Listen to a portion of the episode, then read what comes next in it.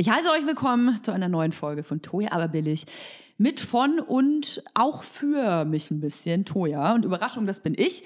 Diese Folge schließt äh, quasi an das Thema von letzter Woche an, also eigentlich ein Teil 2, könnte man sagen. Wir haben letzte Woche ähm, vor allem über Kinder im Internet gesprochen. Wie kann man Prävention und Aufklärung betreiben, damit keiner zu Schaden kommt, vor allem eben die Kinder und die Jugendlichen nicht. Und heute möchte ich den Fokus eher auf uns Erwachsene legen. Wir nutzen das Internet ja quasi jeden Tag und geben fröhlich freiwillig auch unsere Daten her. Wir posten Bilder, wir verschicken Bilder, wir fragen Siri oder Alexa nach den besten Restaurants. Unsere Apps, die navigieren uns überall hin, die Ortungssysteme sind meistens an. Aber was macht das eigentlich alles mit uns? Und vor allem, das kann doch nicht ganz ungefährlich sein. Und Okay, hier gibt es einen kleinen Spoiler, das ist es auch nicht. Und deswegen habe ich für diese Folge genauso wie bei der letzten einen Experten an der Seite. Und es kann natürlich nur einer sein, Thomas Gabriel Rüdiger, seinerseits Cyberkriminologe. Hallo. Hallo Toja, freut mich, dich hier gleich wiederzusehen. Hintergrund, äh, wir haben natürlich gerade schon eine Folge aufgenommen und zwar die, wo es hauptsächlich um Kinder geht, die könnt ihr nachhören.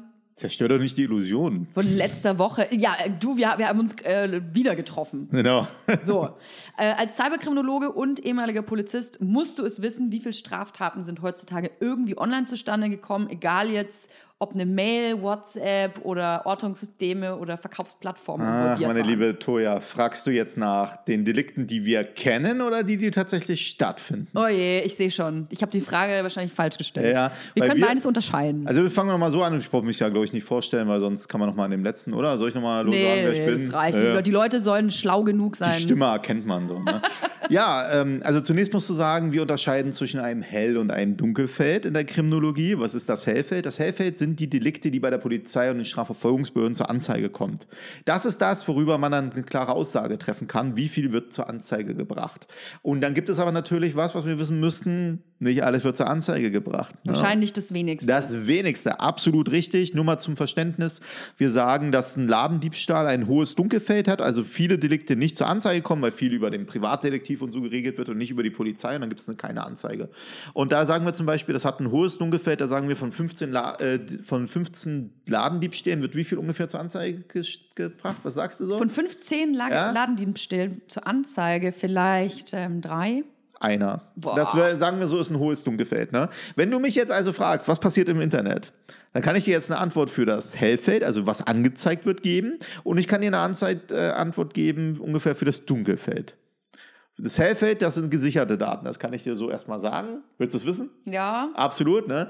Also, ist aber auch noch komplizierter. Ne? Nein, will ich nicht wissen. Ja, pass auf. Alle Delikte, die über das Internet irgendwie stattfinden, das heißt nicht nur jetzt, du wirst gehackt oder so, sondern auch Mobbing, was wir uns unterhalten haben, Grooming, Beleidigung übers Netz wird zur Anzeige kommen. Da haben wir ungefähr 250.000 Delikte über das Tatmittel Internet im Jahr. Also knapp eine Viertelmillion ist ziemlich, ziemlich, ziemlich wenig. Ne? Wenn man jetzt fragt, äh, wie viel davon sind tatsächlich tatsächlich sowas wie eine Spam-Mail, Betrug im Netz, Ebay-Betrug, Malware, also Schadsoftware auf deinem Rechner. Haben wir ungefähr, ich gar nicht merke auch. Genau, haben wir ungefähr 80.000 nur.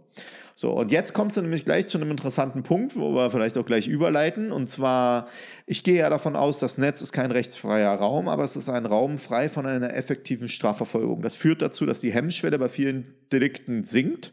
Und deswegen haben wir so viele Delikte und dieses Gefühl, auch der, dieser von Hate Speech und so, dieses Gefühl im Netz, es ist so verroht alles so. Ne? Und das kann man tatsächlich auch ein wenig belegen, weil ich hatte das mal versucht in einem Artikel äh, auszuarbeiten, wenn halt im physischen Raum von 15 Delikten, ein, also 15 Diebstählen, einer zur Anzeige kommt, würde ja trotzdem keiner jetzt äh, sagen, ey, das ist alles hier rechtsfreier Raum, weil von 15 Delikten nur einer zur Anzeige kommt. Man hat nicht das Gefühl, sondern man denkt sich, uh, den haben sie erwischt oder sowas. Ne? Das heißt, du sagst, das muss ungefähr so eine Quote sein, die muss eingehalten werden anscheinend, damit das alles so gilt. Übrigens, wir hatten uns im letzten Podcast über die Geschwindigkeit unterhalten.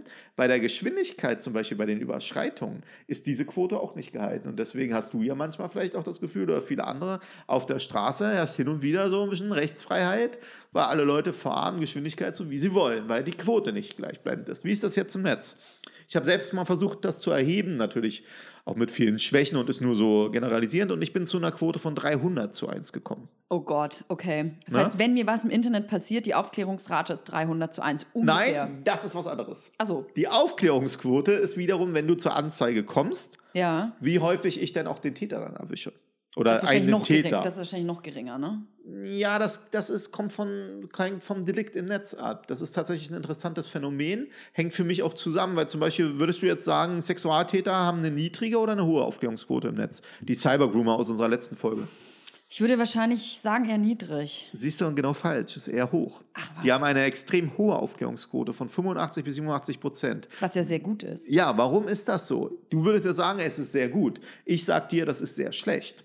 Und ich sag dir auch, warum das sehr schlecht ist. Wir hatten beim Cybergrooming, also 176 Absatz 4 Nummer 3 im Strafgesetzbuch. Erzähl bitte nochmal oder erklär bitte nochmal ganz Ja, also kurz. was es Cybergrooming ist das Einwirken auf ein Kind, um da als online-basierte Einwirken auf ein Kind, um es zum sexuellen Missbrauch zu bringen, letztendlich. Ne? Das bedeutet im Netz, äh, schreibt irgendeiner auf ein Kind ein, kann auch ein anderes Kind, ein Jugendlicher sein und hofft mit diesem Anschreiben das Kind dazu zu bringen, Nacktbilder zu übersenden, Masturbationsvideos oder auch mit dem Kind sich zu treffen und es dann missbrauchen zu können.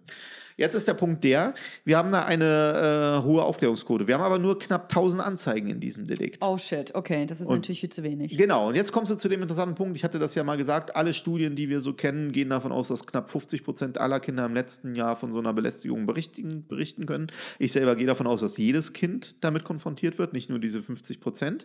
Wenn du also jetzt von Millionen solcher Belästigungen 1000 Anzeigen hast und da aber eine hohe Aufklärungsquote, deutet es darauf hin, was ich auch halbwegs bestätigen kann aus eigenen Erfahrungen, dass die Täter überhaupt keine Schutzmechanismen mehr äh, betreiben, um die Strafverfolgung zu verhindern. Weil sie nämlich eine so geringe Wahrscheinlichkeit nur haben, angezeigt zu werden, dass es sich nicht rumgesprochen hat oder nicht unbedingt notwendig ist, diese Schutzmaßnahmen zu machen. Es gibt halt wirklich auch Fälle, musst du dir vorstellen, wenn wir hin und wieder so Operationen durchführen, da haben die Täter sogar eine Kamera unter dem Tisch gleich angebracht, damit sofort auf ihr Geschlechtsteil äh, fokussiert werden kann. Und das ist Boah. halt so ein Punkt. Und du musst dir vorstellen, die Täter geben dann schnell eine Handynummer raus, sagen dann, wo sie wohnen, weil sie sich mit dem Kind treffen wollen und so. Die haben also ein so gut wie kein Risk Management. Und das ist nicht gut. Das ist nicht gut, weil es nämlich darauf hindeutet, dass die Strafverfolgungswahrscheinlichkeit für die Täter viel, viel, viel, viel zu gering ist. Weil wenn du einen hohen Strafverfolgungsdruck hast, versuchst du auch die Strafverfolgung aufzuhalten und zu blockieren. Und eine hohe Aufklärungsquote ist halt dann in diesem Zusammenhang aus meiner Lesart kein gutes Zeichen. Übrigens auch bei Volksverhetzung. Denn Volksverhetzung im Internet, also Hate Speech, ne, das hat auch eine hohe Aufklärungsquote. Ah ja, da kommen wir, da kommen wir später Ja, noch drauf okay. zu sprechen. Ich würde erst gerne mal wissen, es war auch eine Frage, die sehr viele äh, meiner Follower gestellt haben. Sind denn Polizisten, die ja eigentlich auch dafür verantwortlich sind, so einige Fälle aufzuklären, nicht, nur in der Realität, sondern auch im Internet, überhaupt angemessen ausgebildet? Eine sehr gute Frage und so. Ne? Und ich kann dir erstmal eins sagen: Wir haben knapp 311.000 Polizeiangehörige in Deutschland. Ne? Egal wer jetzt was sagt, niemand kann für alle sprechen. Ich wurde tatsächlich, ich war mal beim, bei Maischberger im Abendtalk zu so einem ähnlichen Thema. Ne? Da hat sie mich das Ähnliche gefragt. Dann habe ich auch gesagt, Wer kann für 311.000 Leute äh, sprechen, ist unrealistisch. Ich kann nur eins sagen, dass tatsächlich insgesamt die Auseinandersetzung bei den Sicherheitsbehörden noch mehr ausbaufähig ist, wenn ich das nett ausdrücken darf. Aber wir gute Leute auch haben, die sich damit auseinandersetzen können.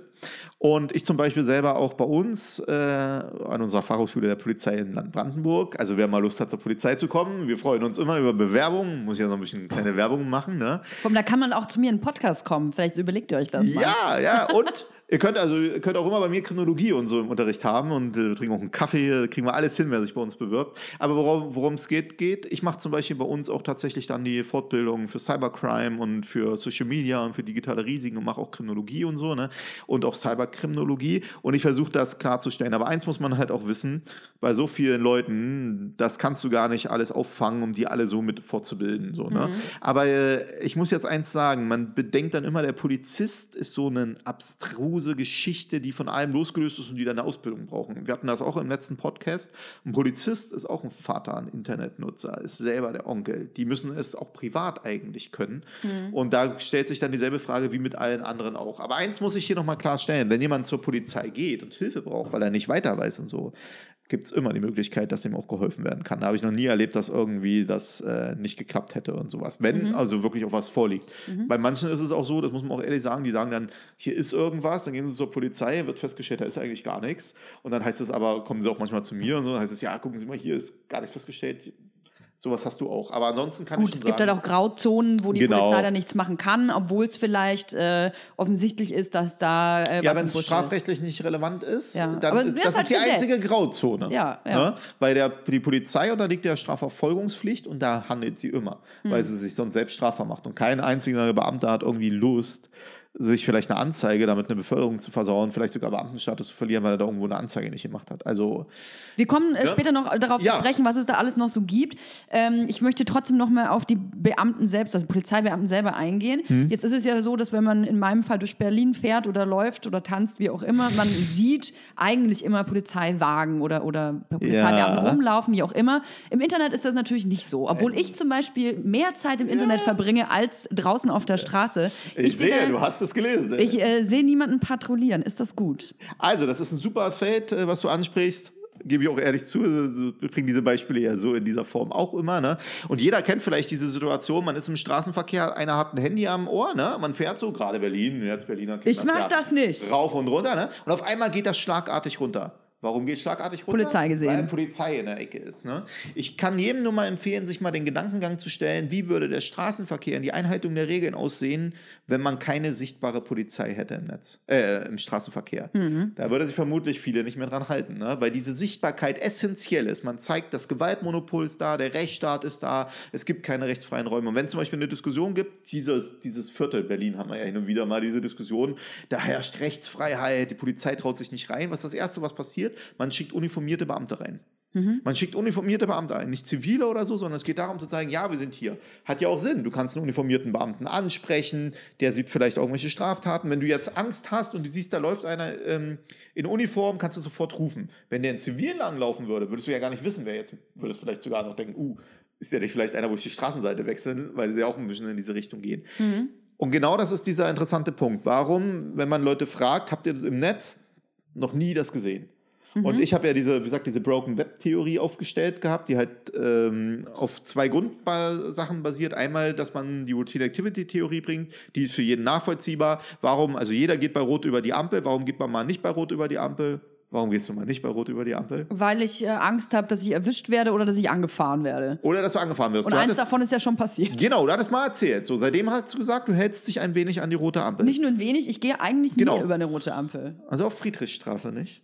Also wirklich, das war für mich ein dramatisches Erlebnis, Sehr- dass ich angefahren okay. wurde. Und wenn es, ich kann dir sagen, wenn es äh, grün wird, äh, grün ist und es wird rot, während ich auf der Straße bin, was ja äh, rechtlich eine ganz klare Sache ist, du darfst trotzdem ganz normal darüber ja. gehen. Ich fange an zu rennen oder beeil mich, weil ich damals wirklich äh, eins, richtig ans Doll auf den Deckel gekriegt Sehr interessant. So, und jetzt kommst du nämlich zu dem Punkt. Die Routine Activity Theorie sagt halt, ne, du wirst immer dann handeln, wenn du ein lohnendes Ziel hast, geringe Risiken und wenn du motiviert bist zum Handeln. Bei dir ist, du kennst das jetzt zum Beispiel frühmorgens, eine rote Ampel, der Bus kommt zu spät, die Leute rennen rüber, wenn sie es schaffen, damit den Bus noch zu erreichen, der sie vielleicht pünktlich zu ihrer Arbeit bringt. Dann sind selbst die Risiken wie Straßenverkehr, werden auf einmal geringer eingeschätzt. In deinem Fall zum Beispiel ist das so, dass dir das Risiko schon mal voll passiert ist und deswegen sind die Risiken für dich schon so hoch, dass die Motivation bei dir noch kaum gegeben ist, jetzt zu überspringen. Wenn du aber jetzt einen ganz wichtigen Live-Auftritt oder Moderation hättest, bei einer Veranstaltung mit 75.000 Leuten im Olympiastadion, Was Normalfall ist Genau, bei mir, ja. absolut so. Ne? Und du würdest jetzt zu spät kommen, wenn du nicht diese Ampel nehmen würdest. Würde ich's machen, ja. Würdest du es auch machen. Ja. Das ist diese Abwägung und die ergibt auch Sinn. Ne? Das heißt, jeder hat so eine Schwellenwert. Wenn die Risiken aber sehr gering sind, dann ist deine Hemmschwelle, darüber zu springen, auch nicht so, Mhm. auch nicht so hoch. So, ne? Und dazu kommt jetzt noch ein Punkt. Wenn ich jetzt aber sehe, wie andere diese Hürden überspringen, ohne dass ihnen was passiert, wie die gehen bei Rot über die Ampel und sie werden nicht überfahren, kein Polizist kommt von der Seite und niemand hält die fest, dann sinkt für die natürlich die Hemmschwelle, weil sie ja sehen, dass die Risiken gering sind. Ich kann Leute beleidigen, belästigen. Genau. Und jetzt kommst du abzocken. zu dem Punkt, warum ich das fürs Netz bringe. Geh mal zu einem YouTube-Video von irgendeinem größeren, äh, keine Ahnung, YouTuber, guck, dir mal die, die Kommentare, Kommentare drunter an. Ja, also, du, das ist äh, unterste Schublade. Ganz genau. Und jeder dieser Kommentare zeigt diese eingebrochenen Fensterscheiben, das ist auch nochmal eine chronologische Theorie, Broken Windows, und woraus ich diese Broken Web Theorie gemacht habe. Du hast im Netz so viel sichtbare Kriminalität und erlebbare Kriminalität tagtäglich. Wenn ich dich frage, hast du heute über deine Spam-Filter mal gecheckt, da wirst du wahrscheinlich so drei, vier, fünf Spams gehabt haben. Lauter Frauen, die fragen, warum ich mich nicht melde. Ja, okay, da wird es vielleicht sogar noch gehen, aber wenn du jetzt hier keine Ahnung hast, ich bin die afghanische Großprinzessin und habe das Gold in der Wüste versteckt, ich brauche jetzt von dir mal 15.000 Euro. Um, und schon gehört äh, alles dir. Genau und schon gehört das dir 3% oder Werter her, ich bin von der Bank so und so. Ne? Das sind alles versuchte Straftaten. Das muss man mhm. klar definieren. Das ist ein versuchter Betrugsdelikt. Wir tun das, das, schon ab, ne? Genau, Scam, genau, genau. Du erlegst das ganz selbstverständlich, alles irrelevant, ne? Aber du erlebst das tagtäglich. Du erlebst die Kommentare tagtäglich, die sexuellen Übergriffe. Ich meine, wenn ich dich jetzt frage, wurdest du im Netz schon mal angeschrieben, irgendwie sexuell? Ach, 100 Mal. 100 Mal, ne? Am, also, äh, am Tag 10 Mal, würde ich vermuten. Ja, siehst du, ne? ist ganz normal für dich. Ich hatte es ja im letzten auch gesagt, mit dieser Normalität, mit dieser Alltagsgeschichte. Und im Netz hast du so viel Kriminalität, die sichtbar stattfindet, dass die Hemmschwelle für so viele gesunken ist. Das hat man auch bei der Thematik äh, der Flüchtlingssituation Hate Speech und so gesehen, was das bedeutet. Und was fehlt uns aber? Normalerweise im physischen Raum hättest du dann halt diese Sichtbarkeit des Rechtsstaates, der das versucht auszuwiegen, mhm. indem er sagt, ich präsentiere mich. Und ich meine, auf der Straße hast du ja nicht so häufig, Gott sei Dank, dass Leute da mit Sikael oder so durch die Gegend rennen oder Sexualtäter offen irgendjemanden machen, sondern sobald Polizei kommt, dann sagen sie sich, hm, nee, das Risiko ist mir zu hoch. Und diese Situation hast du im Netz nicht. Wir haben keine Streifen, wir haben keine flächendeckende Polizeipräsenz. Wir können uns vielleicht darüber unterhalten, wie das funktionieren könnte. Ich habe da tatsächlich so ein paar Visionen. Ja, aber ja, auch, ist interessant. Aber auch, was man dort ändern müsste, um das zu machen. Und genau weil wir diese Situation haben, haben wir diese Masse an Kriminalität und auch dieses, es ist normal. Es ist normal, dass wir das akzeptieren, mhm. dass es mhm. diese Kriminalität gibt, wie mit den Spam-Smails, wo du sagst, ja, ist normal. Also äh, ich habe einen kleinen Einwurf. Ich weiß ja. nicht, was, wie du das findest. Ich finde, wenn eine Plattform, ich nehme jetzt mal Instagram als Beispiel, weil ich vor allem äh, aktiv auf Instagram ja. bin, das ist eine Plattform, die von sich selber sagt, sie ist ab, ich glaube, 13 äh, verfügbar. Also Menschen ab 13 dürfen diese Plattform nutzen. Laut Jugendmedienschutz ab 12 sogar. Oder laut Medienschutz, äh, Jugendmedienschutz sogar ab 12. So. Wie kann es dann sein, dass es keinen Automatismus gibt, der gewisse Schlagworte sofort ausfiltert? Das ist ein Multimilliardenunternehmen. Man kann mir doch nicht erzählen, dass ich da ähm, in einem Satz Hitler ficken und Judenhasser, in ein, also dass ich das einfach posten kann und es bleibt, von, von mir aus wird das nach ein paar Stunden gelöscht, weil irgendjemand das äh, gemeldet hat. Was ist, wenn es keiner meldet? Warum ist das der, die Aufgabe der Community?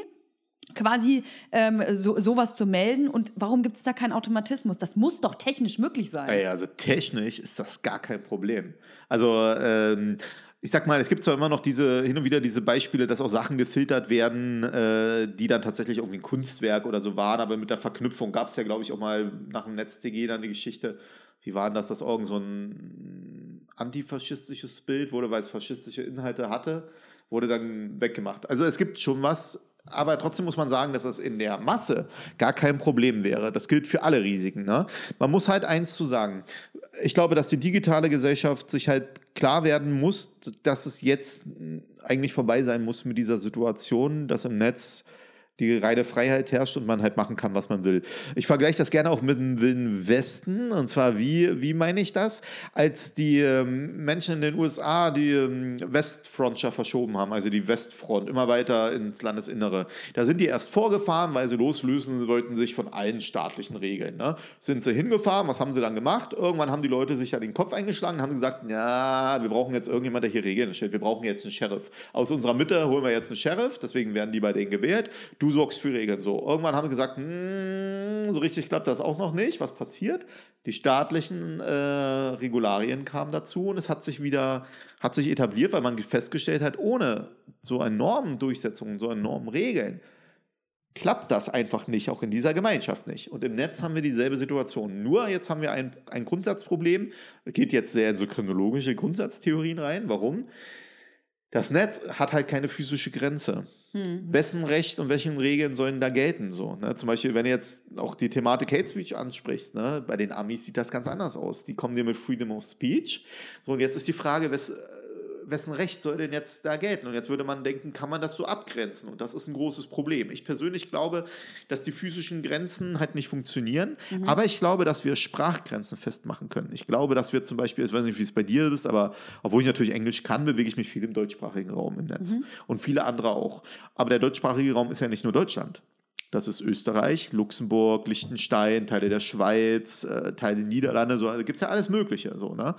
Und da haben wir es ja noch nicht mal geschafft, ein einheitliches Verständnis im Netz herzustellen. Und ich glaube, dass das ein Thema ist, warum es nicht funktioniert, weil du nicht mit nationalspezifischen Geschichten tatsächlich effektiv gegen eine Organisation irgendwas machen kannst, die global aufgestellt ist. Mhm. Denn man muss eins ehrlich sagen, egal wie man sieht, Facebook und Instagram und so kommen einem digitalen Staat viel näher als Deutschland. Warum? Die sind, die umfassen, also Facebook hatte ich mich mal auseinandergesetzt, die hatten, glaube ich, wissen nicht, zwei Milliarden Nutzer haben die jetzt? Also sowas in dem Dreh, ein paar Milliarden, ja, keine Ahnung. Also nehmen wir jetzt mal zwei Milliarden, können auch 1,8 sein. Zwei Milliarden Nutzer, die stellen ein eigenes Wertesystem auf, weil sie nämlich zum Beispiel sagen, ja, nackte Brust einer Frau will ich nicht sehen, aber Köpfungsvideos ist okay so. Ne? Stellen sie auch. Ist ja auch erstmal deren moralische Vorstellung. So ist jetzt nicht das, was wir vielleicht sprechen, aber kann man ja erstmal, muss man erstmal so stehen lassen. Dann haben die aber auch die Möglichkeiten, das durchzusetzen, weil die nämlich eigene Sicherheitskräfte und Moderatoren haben und sowas. Ne? Hm. Und damit kommen die einem Gebilde mit einem eigenen Werteverständnis viel näher als wir. Das kann halt jetzt sein, wie bei Instagram, dass das nicht unserem Werteverständnis entspricht. Und jetzt kommt die interessante Frage: Wie reagieren wir dann eigentlich als Gesellschaft darauf, dass das halt nicht unsere Werte sind? Und wie wollen wir denen äh, entgegentreten? Und da gab es ja jetzt diese Geschichte mit dem NetzDG beispielsweise, was das ja mit aufgreifen sollte. Mhm. Und ich hielte das, sage ich ganz ehrlich, auf der einen Seite finde ich es gut, auf der anderen Seite halte ich es für eine Schwäche. Und zwar warum? Ähm, weil nämlich der Rechtsstaat gezeigt hat, dass er es nicht mit dem Strafrecht schafft, was eigentlich ja der Kanon auch wäre, was du beschreibst. Ne? Zum Beispiel sagen, ey, wenn hier einer Volksverhetzung betreibt, dann ist das strafrechtlich zu ahnden. Sondern hat der oberste Vertreter des Rechtssystems hat gesagt, nee, ich möchte nicht, dass das bei den Sicherheitsbehörden zur Anzeige kommt. Ich möchte, dass ihr Betreiber darüber selber entscheidet. Nur wenn die selber darüber entscheiden, dann bedeutet es auch, dass man denen immer mehr Macht in die Hand drückt. Mhm. Wohingegen, wenn wir das selber gemacht hätten, also ich hätte mir zum Beispiel gewünscht, dass da drinnen äh, gestanden hätte, dass es dann, wenn es einen strafrechtlichen Rahmen hat, es zur Anzeige kommt bei den Strafver Strafverfolgungsbehörden. Was für mich total logisch klingt. Genau, und ist nicht der Fall. Es, also es ist so, in dem Gesetz hat Heiko Maas damals selber davon gesprochen, dass 500.000 strafbare Inhalte, vermutet er pro Jahr. Übrigens Online-Spiele hat er gar nicht mit äh, bedacht. Nur beim Thema hatten wir, glaube ich, auch schon mal diskutiert, was ich auch für eine Schwäche halte. Aber 500.000. Ich weiß nicht, was schätzt du, wie hoch ist die Quote? Wie viele Anzeigen gab es in dem Jahr wegen Volksverhetzung im Internet? Das war so die Flüchtlingskrise. Boah, ich glaube, das sind Schätz super mal. viele. Schätz mal. Ähm, Gib mir eine Zahl, irgendeine. Toja. 5000. 5000, okay. Ne? Also, es gab im ersten Jahr, wo das mit dem äh, Gesetz aufkam, 754 Anzeigen über Volksverhetzung im Internet, also Paragraph 130. Mhm. Im nächsten Jahr waren es dann knapp äh, 1200 mhm. und im Jahr darauf, wo dann das NetzDG geschaffen wurde, waren es 2000 oder 3000. Okay, da war ich ja viel zu viel. Aber so, ich hab, ja, hätte jetzt gedacht, das wird Genau, und jetzt wird es interessant. Nach dem Netzwerkdurchsetzungsgesetz, gehst du davon aus, dass die Strafanzeigen gestiegen oder gefallen sind für das Feld? Ich vermute gesunken. Warum? Weil jetzt jemand da ist, der es reguliert. Genau. Und dadurch die, die Hemmschwelle Und jetzt äh, kommst du höher zum interessanten Punkt. Das bedeutet aber für die Sicherheitsbehörden auch, naja, guck mal, die Anzeigen gehen ja runter. Musst du ja eigentlich nichts mehr weiter machen.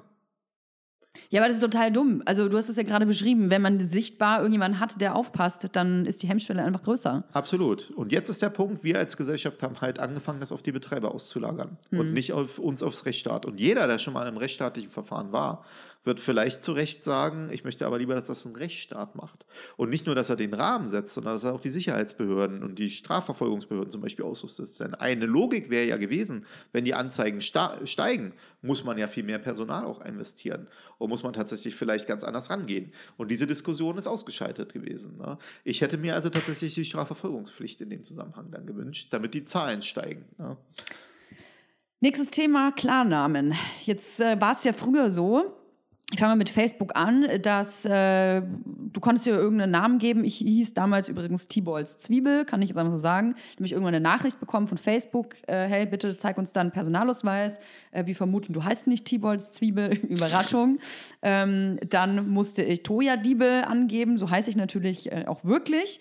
Und ähm, es gibt quasi offiziell nur noch Klarnamen, also wenn du keine Seite bist, sondern wenn du als Privatperson das angemeldet bist. Bei äh, eigentlich allen Online-Games und auch bei Instagram und auch TikTok wahrscheinlich muss man keinen Klarnamen angeben, sondern kann unter irgendeinem Pseudonym äh, handhaben oder durch, durchs Internet schreiten. Wie siehst du das? Also tatsächlich muss ich sagen, es ähm, gab sogar ja die gerichtlichen Verfahren dazu, in Deutschland auch zur Klarnamenpflicht. Ne? Und am Ergebnis äh, ist ja, glaube ich, gewesen, obwohl ich will mich jetzt nicht festlegen, nicht, dass ich jetzt falsch in Erinnerung habe, aber ich glaube, dass das Gericht gesagt hat, du brauchst die Klarnamenpflicht, ist nicht äh, verankert. Mhm. Du musst also nicht machen. Ich persönlich, wenn du mich fragst, vor allem von dem Hintergrund mit, den, mit der Thematik der Kinder, ich halte das für sinnvoll äh, mit einer grundsätzlichen Klarnamenpflicht, aber die muss halt auch geprüft werden. Also worauf ich eigentlich hinaus will, ist, ja. dass wenn ich durch die echte Welt mal wieder laufe, was nicht so oft passiert, aber wenn ich durch die Straßen Berlins laufe, und aus irgendeinem Grund äh, werde ich kontrolliert. Es gibt eine Personenkontrolle von Polizeibeamten. Musst du immer deinen Ausweis dabei haben? Ich habe meinen Ausweis dabei. Sehr vorbildlich. Also ich muss mich als äh, deutscher Bürger, und ich glaube auch in den meisten Ländern der Welt, ausweisen müssen. Ich muss eine Identität haben. Im Internet ist es nicht der Fall. Wie kann das sein? Das ist ja eine gute Frage, aber da kommst du wieder zu dem Punkt, wer kann, also wenn du im Internet zum Beispiel sagst, für die Deutschen, ihr müsst euch ausweisen, wie würdest du das sicherstellen, wenn es ein Österreicher ist? Der ist ja im selben Internet unterwegs wie du. Aber ja, ja, du hast recht. Oder was also, mit dem Schweizer? Du kommst wieder zu Mensch, dem Punkt. Jeder Mensch, der Internet nutzt, muss meiner Meinung nach seine Identität Genau, vorweisen. und jetzt kommst du zu der eigentlichen Grundsatzfrage, die man diskutieren muss. Ich hatte das selber mal in einem Artikel geschrieben. Ich habe gedacht, man kann eigentlich nicht, auch wenn das die gegenwärtige Situation ist und wir auch darüber nur diskutieren können, man kann eigentlich nicht nation mit nationalstaatlichen Lösungen auf diesen globalen Raum einwirken, mhm. sondern du brauchst ein globales Normverständnis Richtig. und du brauchst eine globale Durchsetzung davon. Ich selber habe mal einen Artikel geschrieben, da bin ich davon ausgegangen, dass der sexuelle Missbrauch von Kindern übers Netz die Keimzelle dessen sein können, weil man muss sich dann auch eins ehrlich gestehen. Urheberrechtsverletzungen, Beleidigungen, Volksverhetzungen, damit wirst du nicht alle Länder äh, auf der Welt auf eine Schiene kriegen. Aber es gibt kaum ein Land, was sich offen gegen die Bekämpfung des sexuellen Missbrauchs aussprechen kann. Mhm. Und das wäre halt so ein Punkt, wo man dann sagen muss, wo wir halt akzeptieren müssen, dass all, nicht alle unsere moralischen Vorstellungen übertragen werden können, aber wo man eine Keimzelle hat, hat dessen. Wer gab, kümmert sich denn darum? Ja, gab es tatsächlich schon mal die Diskussion mit Interpol. Ah ja. Das Interpol theoretisch, aber du musst dir vorstellen, wenn das wirklich mal so käme, dass wir ein weltweites System hätten, dann brauchen wir auch eine weltweite Polizei und Durchsetzung. Wie soll das, das funktionieren? Ist, ja, Okay, da habe ich aber ein schönes Beispiel mal für dich. Ne? Und zwar, äh, das bringe ich in meinen eigenen Vorträgen immer. Ähm, ich vergleiche das ja alles mit dem Straßenverkehr, weißt du ja, ne? Ja. Und halt auch das Internet. Und am Ende komme ich immer zu dem Punkt, ich zeige ein Stoppschild und ich frage die Leute, glauben sie, dass vor 130 Jahren, als die ersten Autos aufkamen und einer gesagt hat, irgendwann gibt es Verkehrsregeln und Zeichen, an die sich eigentlich weltweit jeder hält dass das irgendjemand geglaubt hätte. Niemals hätte ich das Niemals. geglaubt. Ja. Und wenn du selbst, ich meine, es hält sich nicht jeder dran, aber ein Stoppschild hat überall fast dieselbe Bedeutung. Du musst irgendwie stoppen. Ja. Hat sich durchgesetzt. Und ja. ich glaube, dass wir perspektivisch nicht in den nächsten 15 Jahren, mhm. aber äh, Welt, also in den nächsten 100 Jahren vielleicht wird es sowas äh, irgendwann geben, weil es die einzige logische Folgerung ist, dass man auf einen globalen Raum mit globalen Normen antworten muss. Also ich muss echt sagen, ich fühle dass, oder ich, also es fühlt sich für mich an, als wären wir in einem heutigen Punkt wie im Mittelalter. Also wir sind im Mittelalter des Internets, weil irgendwie nichts geregelt ist. Jeder Absolut. kann machen, was er will. Ähm, wie wir schon festgestellt haben, es gibt keine Leute, die wirklich ähm, ja staatlich irgendwas kontrollieren, dass es gewisse Grundsatzregeln gibt für alle, es gibt es einfach nicht. Es geht sogar noch weiter, was ich auch gerne mal hin und wieder beschreibe, und zwar, wessen Strafrecht gilt eigentlich im Internet? Weil es keine Grenzen gibt, hm. ne? kannst du ja auch nicht sagen, ja, an dieser Grenze jetzt hört ein Strafrecht auf. Was kann das bedeuten? Stell dir mal vor, du machst sowas natürlich nicht, aber, ähm, oder irgendjemand versendet von mir aus in der Ehe, ja, an seine Frau ein Nacktbild oder an die Frau sendet ihm eins. Ne? So, jetzt stell dir mal vor, das ist vielleicht in 25 Ländern der, der Welt, ist das strafbar übers Internet vielleicht, ich weiß es nicht, nur als Gedanke. Dann komme ich in Deutschland in den Knast. So, nee, kommst du in Deutschland nicht in den Knast. Aber jetzt fährst du irgendwann, keine Ahnung, nach Land XY und dann an der, an der, an der Flughafengeschichte heißt es, ja, Frau Diebe, Sie haben aber hier am so und so vierten Nacktbild versendet. War zwar in Deutschland, aber das Internet kennt keine Grenzen. Verstehe. Damit bist du jetzt dran. Genauso ist es aber auch bei uns. Ne? Ähm, es gab zum, oder im deutschsprachigen Raum, es gab vor letztes Jahr eine interessante Studie aus Österreich. Da kamen die Österreicher zu dem Punkt, dass die weltweit im Internet für alle Formen von Hate Speech mhm. zuständig sind. Kannst du dir mhm. vorstellen, ja, warum? Ist bei uns auch so, theoretisch. Wenn irgendwo ein Deutscher zum Beispiel auf Ugandisch eine Volksverhetzung betreibt mhm. im Netz, dann ist das eine Aufgabe der Deutschen. Dann ist das Krass. deutscher Täter so. Wie kann das, das kann nicht mehr funktionieren. Nee. Das ganze System kann nicht mehr funktionieren. Das ist äh, übrigens auch Popitz, die Präventivwirkung des Nichtwissens. Gerade weil wir uns damit so noch nicht auseinandersetzen, sehen wir auch diese ganze Masse und diese Fragestellungen nicht. Und deswegen funktioniert es halbwegs. Ne? Weil wenn man nämlich ernsthaft, wie du vor uns die Streife beschreiben würdest, wenn wir zum Beispiel ins Netz eine Streife schicken würden, und zwar regelmäßig, flächendeckend, was würde mit der Kriminalitätsrate passieren? Naja, es sinkt natürlich. Nein, die steigt. Oh Mann, ich mache alles falsch. Nein, nein, nein, das machst du natürlich nicht. Warum? Und zwar, es gibt das Lüchow-Dannenberg-Syndrom. Das hat mal Christian Pfeiffer, das ist der berühmte Kriminologe, der hat das mal beschrieben. Das bedeutet folgendes: Wenn du in einem Raum, der vorher nicht kontrolliert warst, ähm, Uniformierte oder Polizei sendest, dann steigt das Vertrauen in den Rechtsstaat. Und wenn das Vertrauen in den Rechtsstaat steigt, steigt das Vertrauen, eine Anzeige lohnt sich und man macht mehr Anzeigen. Machst du mehr Anzeigen, gibt Ach es so. mehr Geschichten. Verstehe. Genau, jetzt kommst du zu dem Punkt, also wenn wir ins Netz Polizei senden, dann müssen wir mit massiv gestiegenen Anzeigeraten stellen. Und da kommst du zum nächsten Punkt. Wer Dann bearbeitet wird, die? genau, dann wer bearbeitet die und gleichzeitig wird die Aufklärungsquote sinken. Hm. Weil nämlich dann es anfängt, dass wir in der Masse der Delikte nicht mehr hinterherkommen. Ich glaube, dass wir es trotzdem brauchen, Ja, weil man nämlich perspektivisch dann reagieren muss. Hm. Ne? Also ich weiß nicht, hast du noch so eine Ahnung, wie viele Polizisten würdest du sagen, sind in Deutschland ungefähr fürs Netz zuständig? Boah, ich glaube, das Prozentual. ist prozentual pff, dr- drei Prozent. Ja, nicht mal 1%, Ja, 0,6. nur du. Nee, nee, nee, nee. Ich bin ja auch nicht so, ne? Ich bin ja auch dafür gar nicht da. Ne? Ich bin ja Forscher, Wissenschaftler. ja, ja. So. Aber nicht mal 0,6 Prozent. Ja, Wahnsinn. Und du kannst dir vorstellen, wie du selber auch gesagt hast, für eine Zeit, wo wir viel mehr Leute drin haben. Ne? Und, ähm, aber, das, aber allein das, was du gerade sagst, 0,6 Prozent der Polizisten machen wir mal unter 1 Prozent. unter Vielleicht 1 ist es gestiegen, Prozent So, ne? sind äh, zuständig fürs Internet. Das ist doch, sorry, aber das ist doch peinlich. Also wir leben im Internet, jeder von uns benutzt Internet, jede Altersgruppe benutzt Ja, das aber es Internet. ist, es ist die, Ab, die Abhängigkeit von allen äh, Themen. Gibt es wenig Anzeigen? Gibt es in der PKS halt auch wenig äh, Delikte? Also muss wenig investiert werden. Ja, so, das sind so die Grundsatzthemen. Und ich bringe mal noch ein Beispiel auch vielleicht zum Verständnis. Ne? Die Niederländer, die haben zum Beispiel auch die Social Media Accounts der Polizei, so wie bei Instagram. Wir mittlerweile auch ein bisschen anfangen, ist ja auch ein, so ein Schwerpunktgebiet von mir, ne? die Bedeutung dessen, weil das nämlich eine Form der Sichtbarkeit der Polizei im Netz ist. Hm, Auf Twitter, Berliner Polizei, jeder, jeder, der Berliner Genau. Polizei bei Twitter noch nie gesucht hat, bitte machen, mega gut. Und da denken die, naja, vor allem Polizei Brandenburg natürlich. Polizei Brandenburg Liebe natürlich. Ja, Auch ja. bei Instagram sitzen- sind wir Ja, ja. Brandenburg ist die beste Polizei von allen. Ja, also gut, dass du es erkannt hast. ne? Aber, ähm, ähm, also jetzt mich ah, genau, jetzt wollte ich Folgendes sagen. Ne? Ähm, die Social Media Accounts sind also eigentlich eine, eine der wenigsten, also der einzigen Möglichkeiten, Sichtbarkeit zu zeigen. Und da haben wir auch eine Steigerung. Wir haben mittlerweile 333 äh, Polizei-Accounts in Deutschland. Mhm. Da denkt man, Mensch, das ist doch viel. 333 Polizei-Accounts in Deutschland. Ähm, Aber wie viele Wachen gibt's? Ja, nicht nur das Beispiel. Ja, Wachen sowieso. Da brauchen wir gar nicht. Oder Polizisten auf der Streife. So, Ja. ne, wenn wir über Da braucht ja nicht jeder einen Account. Nee, ich vergleiche das mit den Niederlanden. Du musst dir vorstellen, wir haben in Deutschland 311.000 Polizeiangehörige. Ne? Die Niederländer haben knapp 60.000. Krass. Weißt du, wie viele Accounts die Niederländer betreiben? 2.000. Die haben allein knapp 3.500 Polizisten, die für das Thema zuständig sind. Wenn in Deutschland wir dieselbe Anzahl für Social Media Präsenz und so haben würden wollen und für Cybercrime müssten wir 20.000 Polizisten haben. Du kannst dir vorstellen, dass deswegen das ein großes Thema ist. Wenn du mich jetzt fragst, ist die Kriminalitätsrate in den Niederlanden höher oder niedriger, die ist natürlich die statistische vermutlich höher, weil sie nämlich diese dieses Vertrauensgewinnung haben. Ne? Und das greift übrigens auch noch zu unserem letzten Podcast-Thema rein. Ich glaube, dass man gar nicht darüber groß diskutieren muss, wie man Kinder für einen digitalen Raum fit machen muss, wenn der digitale Raum nicht sicher ist. Weil das war dieses Beispiel, was bringt es beim Kind zu sagen, du musst einem Sexualtäter ausweichen, wenn der Sexualtäter offen frei rumlaufen kann. Oder der Richtig. Extremist. Und deswegen brauchen wir eine Grundsatzdiskussion.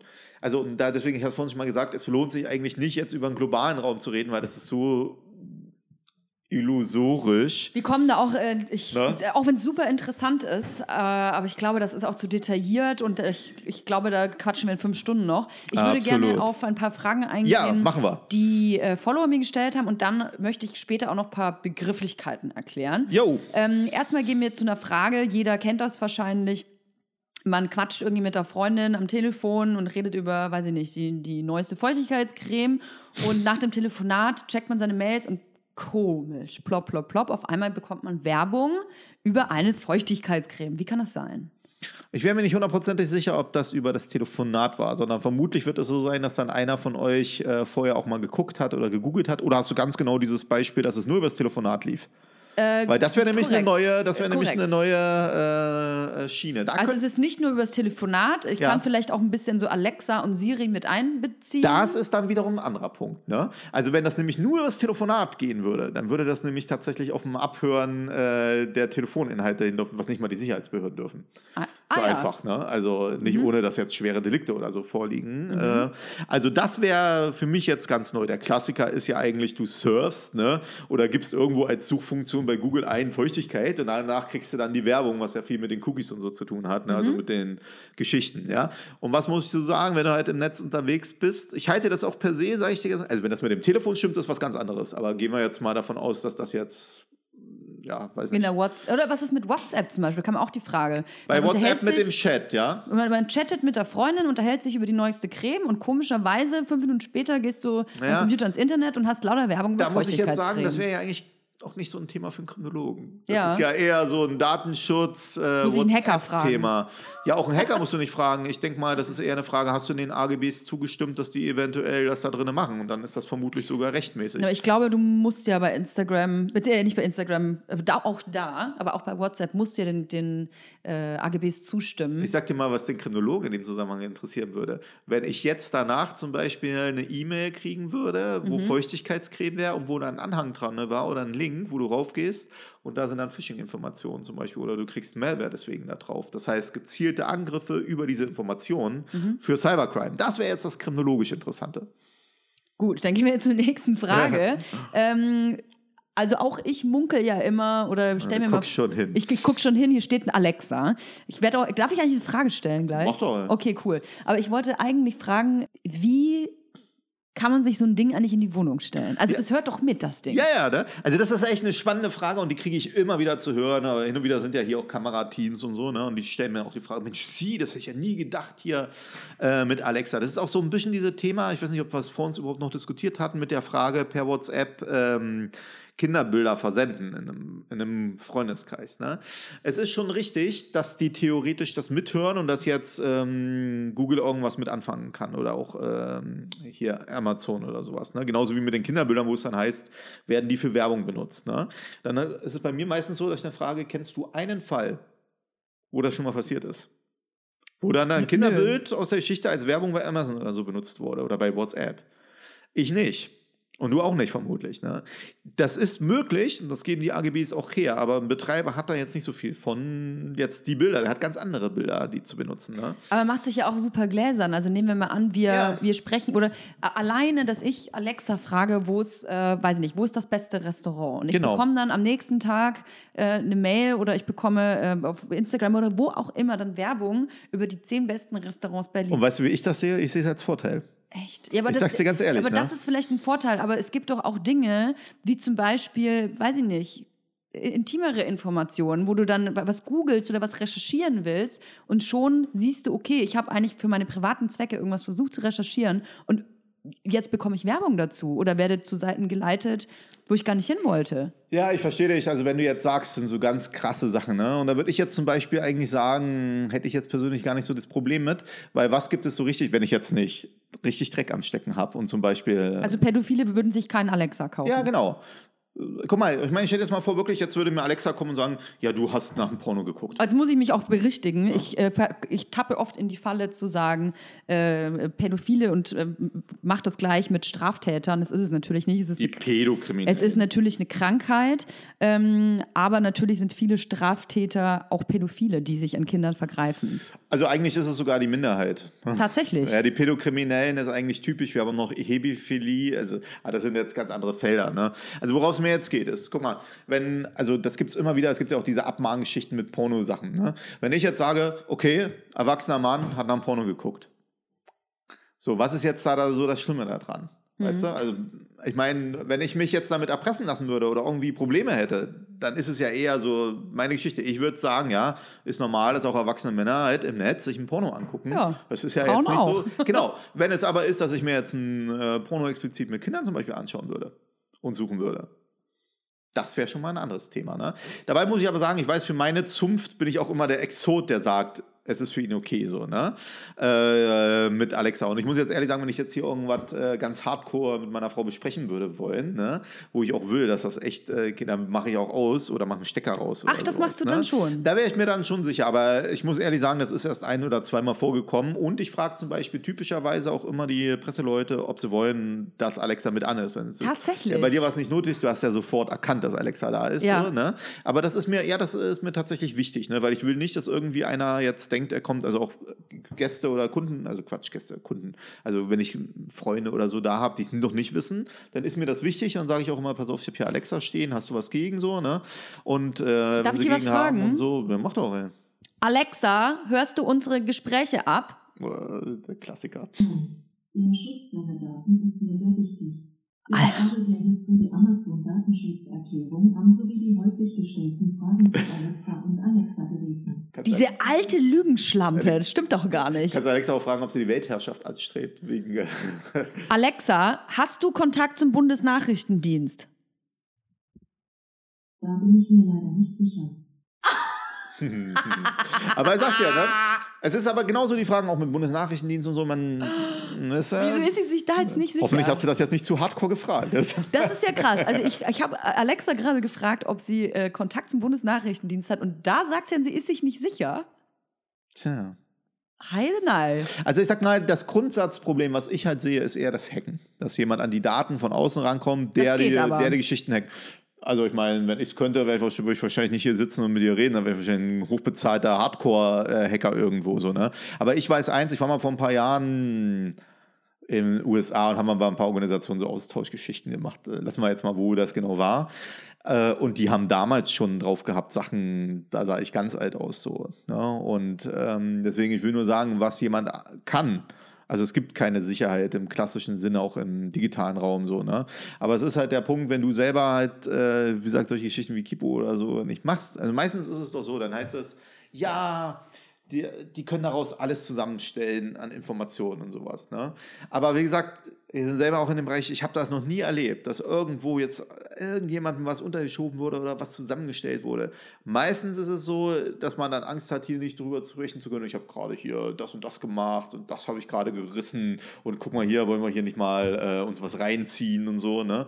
Aber da ich eigentlich ein rechts, äh, sehr rechtstreuer Mensch bin, so, habe ich da halt nicht die Probleme. Dazu kommt noch, dass du vielleicht ja weißt, wie zum Beispiel Apple auch sich wehrt mit der Herausgabe von Informationen zu den iPhones. In den USA gibt es ja massive äh, Klagenthematiken. Ne? Und selbst bei der Geschichte, wo ähm, Alexa ja diesen Mord mitgehört haben soll, auch gerade in den USA, selbst da gibt es äh, große Probleme, an diese Daten heranzukommen. Ich glaube, die mussten es jetzt aber, glaube ich, herausgeben, diesen Mitschnitt äh, des Mordes an jemanden, äh, um zu hören, wer der Täter ist. Also, man du sieht, es wird, es wird aufgenommen und man kann es theoretisch mitschneiden. Und worauf ich hinaus will, Ja. ich bin auch, ich würde mal behaupten, ein rechtstreuer Mensch. Und ich, ich, Selbstverständlich. ich gehe auch keine Straftaten, zumindest weiß ich von nichts. Ähm, wahrscheinlich auch Auslegungssache. nee, Quatsch. Also ich bin eigentlich ein ganz okayer ähm, Bür- Bürger. Und ähm, wenn ich mir jetzt vorstelle, ich hätte zu Hause ein Alexa oder wie die halt auch alle heißen, ich will jetzt nicht Werbung für ein spezifisches Gerät machen, Sie, ja. Siri oder Siri ist ja am Handy. Google. Google, Google, whatever. Also diese Mithörgeräte auf jeden Fall. Wenn ich mir vorstelle, das läuft so den ganzen Tag mit und ich glaube, man vergisst das manchmal. Also auch wenn man im Gespräch mit dem Partner ist oder äh, mit den Kindern oder was auch immer. Wenn ich mir vorstelle, in meinem Fall, Hm. würde das jetzt jemand hacken und würde mir drohen, gewisse Dinge, und Informationen öffentlich zu, also würde mich erpressen. Dann hätte man mich, glaube ich, weil Absolut. ich hätte nichts verbrochen, aber hier geht es um Informationen, die ich Aber nicht dann sage ich dir, wie es ist. Dann kann es auch gut möchte. sein, dass ein Täter bei dir zu Hause eine Wanze einbringt. Hm. Weißt du, wenn jemand so eine hohe kriminelle Energie hat und solche Fähigkeiten hat und zum Beispiel bei Amazon, was ja mit einer der größten Firmen schlechthin ist, ne, und hohe Sicherheitswohnungen, nicht mal wir so einfach, weißt du, wenn nicht mal wir als Sicherheitsbehörden, Hm. wie du ja siehst, so einfach an die Geschichten rankommen. Ne? Wenn der wirklich in der Lage dazu ist, du, dann hat er auch ganz andere Möglichkeiten. Weißt du, dann kann er auch dein Handy hacken. Du wirst, dass dein Handy, äh, weißt du, du tust jetzt so als hier Alexa, ähm, das ist jetzt hier das Einzige, was gehackt werden kann. Wenn du mir mal fünf Minuten mit deinem Handy gibst, äh, da sind ganz andere Geschichten noch denkbar. Und Was das hast so? du noch viel mehr um deine. Wa- Was denn so? Das war nämlich auch eine Frage. Kann Ja. man iPhones oder ich glaube Android-Geräte sind leichter zu hacken als als- Apple-Geräte? Genau, also prinzipiell ist es so, Android sind halt offen, offene Schnittstellen und so, ne? Und ich habe einen guten Kumpel, mit dem würde es vielleicht sogar auch noch lohnen, der macht äh, Mobilforensik und so, ne? Und der kriegt äh, eigentlich alles hin, in allen Bereichen, auch die Umgehung von allen Schutzmechanismen in äh, allen Geschichten. Und ich glaube, hat mir letztes Mal erzählt, auch bei Apple und so, ne? Der macht das natürlich dienstlich. Also, das ist hier nicht ein Hacker, so, ne? Macht das tatsächlich dienstlich sauber, ne? Äh, auch teilweise im Auftrag der Sicherheitsbehörden, weil die manchmal auch äh, bei Ermittlungsmaßnahmen auf sowas zurückgreifen müssen. Und äh, also, es ist halt schon so, es gibt ja sogar äh, Eltern, die zum Beispiel Spyware bei ihren Kindern installieren, bei den Smartphones, um Was zu sehen, was die machen. Ja, ja. Also wirklich verwerflich finde. Aber du siehst, dass das alles unproblematisch machbar ist. Du musst dir ja nur was runterladen, mal kurz installiert. Ne? Du gibst mir fünf Minuten, also wenn du hier, auf- ich weiß nicht, ob du es mitgenommen hast, aber wenn du hier auf Toilette gehst, ja, liegt hier neben mir So, ne? meinem Stuhl. habe ich natürlich nicht gemacht, ne? Aber ey, fünf Aber du Minuten. weißt doch meinen Code gar nicht. so, ja, das wäre ja dann auch kein Problem, wenn ich richtig so drauf, drauf Krass, hinaus okay. will, dann ist das kein Ding so, ne? Genauso ist, wie du weißt ja, dass zum Beispiel diese biometrischen Gesichtsgeschichten haben sie auch schon nachgewiesen, dass man da rankommt. Ne? Das war übrigens die Frage beim letzten Mal auch mit den Kinderbildern, mit diesen biometrischen The äh, Thematiken so, ne? Also es ist am Ende so, du musst eins akzeptieren, wenn du im digitalen Raum unterwegs bist, dann bist du auch mehr über sowas angreifbar. Ne? Mhm. So, aber natürlich greift es, je krassere Sachen du irgendwie auch erzählst oder Dreck am Stecken hast, umso krasser bist du auch angreifbar. Also ich muss auch jetzt nicht die Kamera von meinem Laptop abkleben. ja, der Laptop wäre ich mir jetzt wiederum nicht so sicher, weil du die Kombination aus Bildern und Videos hast Ja. äh, und äh, Sound. Ne? Also, ich meine, ich mache es nicht, aber ich denke, dass ich auch eine ganz gute Sicherheit habe. Aber wenn jetzt zum Beispiel sich einer gezielt auf mich auch einschießt, kann der das auch schaffen. Ne? Mhm. Darüber unterhalten wir uns ja vielleicht sogar noch über Social Engineering-Angriffe, wie Ja, man denn das schafft. ja. Ne? Und da hast du aber auch noch diesen interessanten Punkt. Der Mensch ist der Hauptangriffspunkt für diese Form der Kriminalität, auch mit dem Hacken hier und so. Ne? Das läuft immer irgendwie über den Menschen, dass der was annimmt. Hm. Bei Alexa kannst du das ja nicht kontrollieren, weil du nimmst ja nicht, du machst ja nicht die Fehler. Ja, ey, das ist mir zu suspekt. Auch da, also nee, ich glaube ja kein Wort der Alten. Ja, das ist ja doch mal ein anderes Thema. Also, ne? also wenn wir die, die Weltherrschaft an sich reißen wollen, dann ist ja also sowieso, ne? Skynet lässt grüßen so. Ähm, Genau. Ich würde gerne weitergehen. Ja. Äh, la- lass uns doch mal, du hast gerade Social Engineering erwähnt. Ähm, ich kenne den Begriff, äh, ich kenne den Be Begriff darunter, dass Betroffene manipuliert werden, vertrauliche oder persönliche Angaben herzugeben. Also dass man die so weit bringt, Dinge zu sagen oder zu schreiben, die sie eigentlich nicht freiwillig hergegeben hätten. Ja, verwendest du eigentlich Passwörter? Ja. Welche verwendest du denn so? Was für Passwörter? Ja, ich meine, äh, ist das so, dass du darauf achtest, äh, dass die ganz unterschiedlich sind pro Satz und so? Jein. Also, ah, wenn ich das schon höre mit dem Jein. So, Also ne? ich muss sagen, was ich, was mir, also ich, du, ich will es gar nicht sagen, wer das aus meiner Los, komm, Familie sag ist. jetzt das Passwort. Also bei, bei meiner Familie ist es tatsächlich, da gibt es so ein paar Kandidaten, die denken dann irgendwie, der eigene Name 1, 2, 3, 4 ist ein tolles Passwort. Äh, ich selber mache schon viel Groß- und Kleinschreibung, Zahlen, Satzzeichen, auf sowas achte Ich ich, will es dir nicht sagen, aber schon die Aussage, die du gerade getroffen Ah, hast mit deinem Scheiße. Freund, so, ne? mit deiner Familie. So, jetzt, ich meine, Diebel, jetzt könnte ich mal gucken, mit wem bist du bei Facebook mit dem Namen Diebel eventuell verknüpft. Oh Gott. Ja, könnte ich ja mal machen, ne? Ja. Und dann könnte ich mal gucken, ob ich eventuell von dem auch noch irgendwie eine E-Mail-Adresse oder irgendwas finde. Ja. Ne? Und dann probiere ich mal seinen Vornamen und sein 1, 2, 3, 4, 5 aus. also vielleicht ja. solltest du dem jetzt raten, Krass, das ja. nochmal zu ändern. Krass. Und das ist, das sind so die Grundsatzkonzepte. Man muss eins zu sagen, das sind ja, gibt es auch im Netz so die Klassiker, ne? Man trifft sich mit einem, ey Mensch, ja, und benutzt du auch Passwörter? Ja, was nimmst du so als Passwort? Ja, um es mir zu merken, mein Hund. So, ja, total cool. Und da hält man sich über was Neues, ne? Und dann irgendwann sagt man, ach du Mann, ich habe einen Hund, hast du auch ein Haustier? Ja, so, ach, ist ja süß, wie heißt der nochmal, ne? Und äh, das ist halt jetzt nicht unnormal, ne? Und ich habe ja selber auch ein paar Videos hin und wieder mal, die ich veröffentliche, um so auf ein paar Risiken aktuell aufmerksam zu machen, ne? Zum Beispiel war jetzt ja auch dieses, dieser Klassiker, du kriegst eine E-Mail, da heißt es, äh, Mensch, ich habe dich beim Porno gucken erwischt, ich habe dich gefilmt, ich erpresse dich jetzt, gib mir das und das Geld. Ähm, und damit du siehst, dass ich das auch bin und ich weiß, dein Passwort ist das und das, deine Anschrift ist das und das, deine Handynummer ist das und das. Oh, krass, So, okay. ne? Genau. Und äh, also, ich glaube gar nicht, wie viele einen sich dann bei melden und so und sagen, na, das und das und das, ich weiß jetzt nicht weiter, wo ich als erster bin, der sagt, ja, man hat er nicht mal Porno, selbst wenn, Ist und? normal. Also das ist Ja. das, was ich auch meine, wenn man den Angreifern auch so diese Optionen wegnimmt und am Motto, ich lasse mich nicht erpressen, weil ich jetzt ein Porno geguckt hätte. So.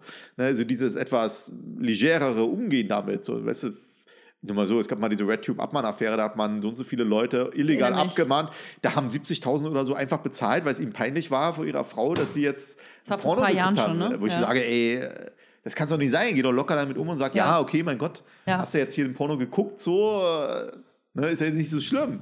Aber das ist ein Punkt. So, was war da aber geschehen? Das war nicht, dass du gehackt wurdest, sondern eine Firma oder ein, Online-Shop, wo du die, die deine Daten haben, wurden gehackt. Dann hat er einfach eine E-Mail, der, die kriegen dann eine E-Mail-Sätze oder holen sich in eine Underground Economy. Dann wird die E-Mail angeschrieben, dann hat man ja deine Versandadresse.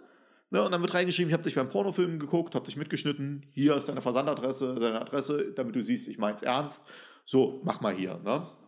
Worauf ich hinaus will, ist, äh, je mehr wir uns im Netz präsentieren und je mehr wir im Netz unterwegs sind und je unvorsichtiger wir dabei sind, umso einfacher sind Social Engineering-Angriffe für uns. Was äh, hat das, wie betrifft es dann Instagram, Facebook, unsere Art und kein, Weise? gar kein Grund. Also du musst vorstellen, Social Engineering ist erstmal nur eine Methodik. Das ist noch nicht das Phänomen. Ne? Weil das Phänomen ist dann zum Beispiel, sind die Angriffe, die daraus ausgeführt werden, wie Sextortion, äh, Roman Scamming, Erklären noch? Fraud oder so. Ne? Oder fang, k- k- ich will dich nicht unterbrechen, aber wollen wir das erstmal erklären, bevor die Leute. Du kannst das doch immer machen. Ich darf dich immer Ja. unterbrechen. Äh, du hast jetzt, äh, fangen wir mit dem ersten Wort an. Ich habe es jetzt schon vergessen. Sextortion war es, glaube ich. Ja, Sextortion. Ne? Also Sextortion gibt es mehrere Phänomene, die man drunter fasst. Leider ist in Deutschland nicht sehr differenziert. Was ich jetzt gegenwärtig meine, ist folgende Geschichte. Typischerweise Männer werden von hübschen jungen Frauen bei Facebook, Instagram und Co. angeschrieben. Ne? Dann heißt es, Mensch, du bist so ein toller Typ, so hier, wie sieht's aus nach einem Tag? Äh, geh mal vor die Kamera und masturbiere und ich masturbiere dabei auch. Ne? Und dann werden sie mitgeschnitten und äh, danach kommt dann eine E-Mail oder eine Chatnachricht mit einem Dropbox-Link oder mit einem noch nicht veröffentlichten YouTube-Video, wo das halt aufgezeichnet war, weil dann natürlich die Kamera ist logisch, logisch muss an sein. Ne? Oh, wie unangenehm. Übrigens, das sind dann nicht mal jetzt echte Frauen, meistens werden dann nur irgendwelche Videos abgespielt auf der anderen Seite, die so gut getimt sind, dass Ah, ja. derjenige dann denkt, ist so, ne? Ist eine echte organisierte Kriminalität. Warum ist das machbar? Ne? Weil tatsächlich es halt auch diese Felder gibt, wo dann explizit zum Beispiel geguckt wird, was ist denn das, worauf steht der denn für Typen, wie alt ist der denn, weil nämlich die Informationen in sozialen Medien verfügbar sind. So, ne? Man muss aber vielleicht eins zu sagen, hört sich ein bisschen platt an, beim Mann ist da nicht so viel äh, Kreativität erforderlich. So, Du, ne? auch wenn man vielleicht auch nicht, ich erwarte auch nicht von jedem, dass er der allerhellste Stern am Planeten ist, aber wenn ich selber überlege, äh, wie oft ich irgendwie so äh, Werbung bekomme oder wo Seiten sich öffnen, wo es dann heißt, hey Toya, ähm, heiße willige Hausfrauen äh, aus Berlin, ich komme aus Berlin, Ja, das- stehen zu deiner äh, Verfügung. Ja, aber das wäre das jetzt auch nicht so, ne, das Phänomen. Das so. Phänomen wäre eher, hi Toja, ja, ich bin, äh, ich bin der und der, ich habe dich gesehen, ich kenne deine Videos, finde, du bist total lieb und total nett und ich finde es super toll und ja, ich verfolge dich schon so, hättest du nicht immer Lust, mal mit mir zu skypen, weil ich echt ein paar Fragen zu dir hätte. So, und so läuft das dann. Ne? und Hm. verstehe. äh, dann irgendwann würde es kommen und bei denen ist es dann halt meistens hübsches Bild, äh, von irgendeiner jungen, hübschen Frau, ne? Und dann, ähm, oder halt anpassend, was der jetzt, worauf der seine ey. Geschichten hat, ne? Und dann heißt es, Mensch, wie sieht's aus? Würde ich gerne mal vor der Kamera sehen. Und dann gibt es halt ein Video, wie die schon anfangen, ja, und dann schreiben die halt parallel. Es gibt aber auch so lustige Geschichten. Hat zum Beispiel ein Reporter mal mit so einem geschattet und hat er geschrieben, der Reporter zu ihm, ja, sag mal, warum kannst du chatten, während du auf dem Bett liegst? Und dann romantiert so, weißt du? Dann Was kommt dann zurück? Ja, äh, ich ja, brechen dann geil. irgendwann brechen sie dann ab. Und ich Okay, habe zum Beispiel auch mal, kenne jemanden, der hat zum Beispiel dann das einzig Richtige gemacht. Der hat halt gesagt, der war irgendwie über 50, und der hat gesagt, ja, es stimmt, ich habe das dann gemacht und ich habe mir gedacht, was soll's? Und was hat er gemacht? Er ist an die Presse, der hatte die Connections dafür, der hat dann eine Geschichte draus gemacht, ist dann rangegangen, ja, ist so, ich habe dann masturbiert und so, ich war aber auch solo und ich habe gedacht, warum nicht, ne? Auch wenn man Lisolo ist. Also, Oh, genau, und der ist dann halt locker damit aber umgegangen. Ja, aber kann Und man das- auch nicht von jemandem Das erwarten. nimmt den Punkt. Ich ist was sag- Privates, Ja, ne? genau. Jetzt kommst du aber zu dem Punkt, es gibt aber zum Beispiel, kenne ich Fälle, ein schottischer Jugendlicher, 17 Jahre, der ist dann eine halbe Stunde später von Zug gesprungen. Krass. Nachdem er die Videos gekriegt hat. So, ne? ähm, also da muss man sagen, das sind halt so gezielte Geschichten dann. Das Mhm. ist beim Sextortion. Da sagt man, hört sich platt an, aber ist halt leider so, ähm, typischerweise Männer, die betroffen sind, weil halt eine Frau sich dann das wäre ja der Traum des Mannes dann wiederum wahrscheinlich, so schnell vor die Kamera zu kriegen, dass sie es macht. Aber übrigens, wer das mal sehen will, so Chatroulette, man kennt ja alle, was da, wie schnell da blank gezogen wird. So, Wahnsinn, ne? Genau. Also äh, ich kann, kann das auch selber sagen, aus eigener Erfahrung, wenn man Chatroulette mal macht. Ich meine, bei mir ist das jetzt auch schon fast zehn Jahre her, dass ich das ab und zu gemacht habe, auch mit Freundinnen als Partyspaß. Aber also ich würde mal sagen, so jeder vierte bis fünfte Nutzer war ein Schwanz. Übrigens, Omegle jetzt mittlerweile auch, wer das kennt. Omegle Ist Wie? auch so ein Ziel. Omegle, kennst du nicht? Ist auch so ein ähnliches Programm. Ja, tatsächlich. Äh, es gibt auch so ein geiles Video, irgendwo, wo über NTV wurde früher mal so zeigen oder N24, weiß ich gar nicht mehr. Ach, da wollten die das live ja, ja, wo machen, sie live ne? zeigen wollten und gleich der dritte. Ja, ja, ja, ja, ich erinnere ne. mich. Ähm, lass, uns, lass uns doch weitergehen. Halt, ich muss nächsten- noch Achso, zum nächsten Phänomen, sonst Ja, genau. äh, das kommt ne, äh, nämlich äh, jetzt Roman Scamming oder auch Love Scamming oder so, ne? Das wollte ich das nachfragen. basiert äh, noch stärker auf diesen Konzepten. Und zwar warum? Das ist äh, typischerweise ist eine Frau dort die Angriffsfläche, äh, Fläche, ne? Und was machen die Täter? Die sehen in den sozialen Medien, worauf du stehst, ne? Also du, du gesagt, du machst ja auch stark professionell, ne? Aber nehmen wir jetzt mal vor, du würdest das nicht professionell so betreiben, sondern einen ganz normalen Account. Dann sehe ich vielleicht, was du für Hobbys hast. Ich sehe, hast du, magst du Tiere? Ich sehe vielleicht, dass du, keine Ahnung, dich gerne mit Soldaten ablichtest. Vielleicht stehst du auf Männer in Uniform und solche Geschichten, ne? So, und was passiert dann? Irgendwann kriegst du eine E-Mail oder kriegst eine Nachricht von einem Typen mit einem Account, der total auf all deine Geschichten abgestellt ist. und der ne? macht dir auf einmal Avancen. Und der macht die Avance. Und der macht das aber nicht wie bei Sextortion hier, komm mal schnell vor die Kamera und zieh mal blank, sondern die emotionale. das geht emotional und langfristiger da drauf. Ne? Und Frauen fangen dann an, sich zu verlieben. Gerade bei älteren Frauen sieht man genau, das. Auch bei Geld auch schicken. Fälle, genau, gibt auch die Fälle mit den Witwen und so, ne? Und die lassen sich dann halt darauf ein. Und ich kenne auch zum Beispiel einen Fall, da war ich auch mal im Studium, Studio, ich glaube ZDF oder so, weiß gar nicht mal, als Experte. Da ging es dann darum, die Frau hatte dann sogar einen Videochat mit demjenigen. Ne? Und was war? Und der hatte dann aber technische Probleme, hat also nur so an der Kamera rumgefummelt ne? und dann hat er ausgemacht, hat aber dabei geschattet. Aber sie hat ihn gesehen. Was war passiert? Die hatten natürlich, die Täter, einfach ein Video von, wie das passiert ist und haben dann einfach das Video abgespielt und parallel halt geschrieben. Und das war aber alles so gut abgestimmt, dass sie halt drauf reinfallen. Und dann gibt es tatsächlich ungelogen, ne, gibt es so eine Studie aus den USA, die sagen, dass knapp im Jahr 250 Millionen mindestens über solche Geschichten laufen. Und wir in Deutschland haben auch immer wieder solche Fälle, äh, wo das passiert. Und das passiert, die sind so erfolgreich, weil sie diese Informationen aus den sozialen Medien gewinnen können. So, ne?